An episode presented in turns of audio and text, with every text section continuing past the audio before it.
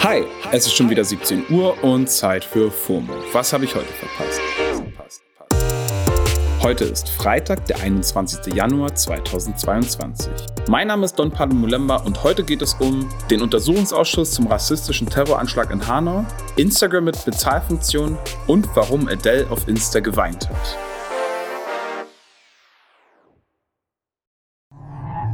Am 19. Februar 2020 wurden neun junge Menschen bei einem rassistischen Terroranschlag in Hanau ermordet. Es ist der verheerendste in einer ganzen Reihe rechtsextremer Terroranschläge der vergangenen Jahre. Knapp zwei Jahre später gibt es noch immer viele, viele ungeklärte Fragen zu dieser Tragödie. In Wiesbaden hat heute Tag 4 des Untersuchungsausschusses des Hessischen Landtags zu den rassistischen Morden stattgefunden. Es haben sich zwei weitere Familienangehörige der Opfer geäußert. In dem Ausschuss sollen die rassistischen Morde des 19. Februars politisch aufgearbeitet werden. Es wird darüber gesprochen, ob der Anschlag hätte verhindert werden können und welche Fehler nach der Tatnacht von Seiten der Behörden begangen wurden. Obduktionen der Opfer seien etwa ohne Wissen der Angehörigen durchgeführt worden. Der Untersuchungsausschuss wird auch diesmal wieder von Mahnwachen der Initiative 19. Februar Hahn begleitet. Wir haben vor seiner Sitzung mit Chetin Gültekin gesprochen, dessen Bruder Gökhan ermordet wurde. Chetin, was bedeutet dieser Tag heute für dich? Ja, das ist äh, für mich sehr emotional, weil ich ja auch dieses Thema mit Obduktion habe.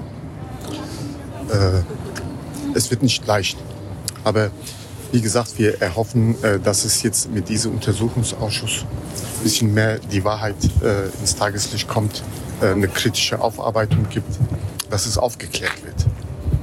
Und dass sowas, was in Hanau passiert ist, nie wieder vorkommt. Fühlt ihr euch durch den Untersuchungsausschuss gehört? Ist das ein Schritt, der euch hilft? Also das ist ein Schritt, was wir gehen mussten, weil äh, wir äh, zwei Jahre lang keine Antworten zu unseren offenen Fragen bekommen haben. Und wir mussten jetzt diesen Schritt gehen, dass wir äh, äh, vielleicht durch diesen Untersuchungsausschuss ein paar Fragen beantwortet bekommen.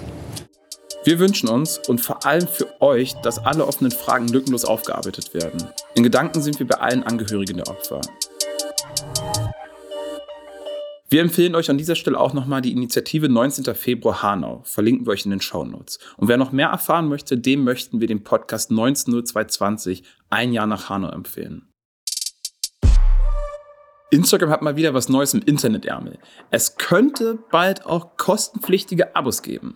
Damit will Instagram den InfluencerInnen die Möglichkeit geben, ihren FollowerInnen kostenpflichtigen Content zu bieten. Der Insta-Chef Adam Mosseri hat dazu in einem Video gesagt, dass die InfluencerInnen diese vorhersehbaren Einnahmen brauchen und Abos dafür die beste Möglichkeit sind. Sonst sollen wohl die Einnahmen zu krass schwanken zwischen den Beiträgen. Das neue Modell wird, wie so oft, erstmals in den USA und auch nur mit einer Handvoll InfluencerInnen getestet. Die Preisspanne geht dabei von 1 Dollar bis 100 im Monat. Diese Neuerung ging viel durch meine Timelines. Die Influencerin und Aktivistin at Jiggy Jules hat in ihren Stories ihre FollowerInnen gefragt, ob die das generell machen würden. Gar nicht mal so sehr bei ihr, sondern als kurze Meinungsumfrage. Sie selbst schreibt unter anderem, dass sie noch keine abgeschlossene Meinung zu dem Thema hat.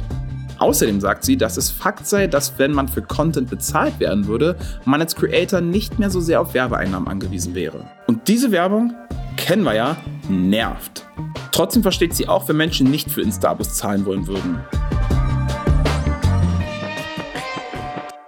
Da wir schon bei Insta sind, Adele hat ja vor einigen Monaten ihr aktuelles Album 30 rausgebracht. Und seitdem geht es nach längerer Pause wieder ab für die Sängerin. Ja, und eigentlich sollte passend dazu Adeles Las Vegas Konzertreihe, man nennt es auf Englisch Residency, morgen starten. Jetzt hat die Sängerin aber ein kurzes Video auf Insta und Twitter gepostet, in dem sie unter Tränen verkündet, dass sie es aber leider verschieben muss. I'm so sorry it's been impossible. We've been up against so much and it just ain't ready. I'm really sorry. Sie sagt, dass es ihr unfassbar leid tut, die Show aber einfach nicht fertig geworden ist. Sie und ihr Team hätten alles versucht, aber wegen Corona hat es einfach nicht mehr hingehauen. Die Hälfte ihrer MitarbeiterInnen sei an Corona erkrankt und außerdem seien Anlieferungen nicht rechtzeitig angekommen. Ein einziges Chaos also. Kann ich mir vorstellen. Und auch hier können wir mal wieder aus vollstem Herzen sagen: Fuck you, Covid! Fuck off!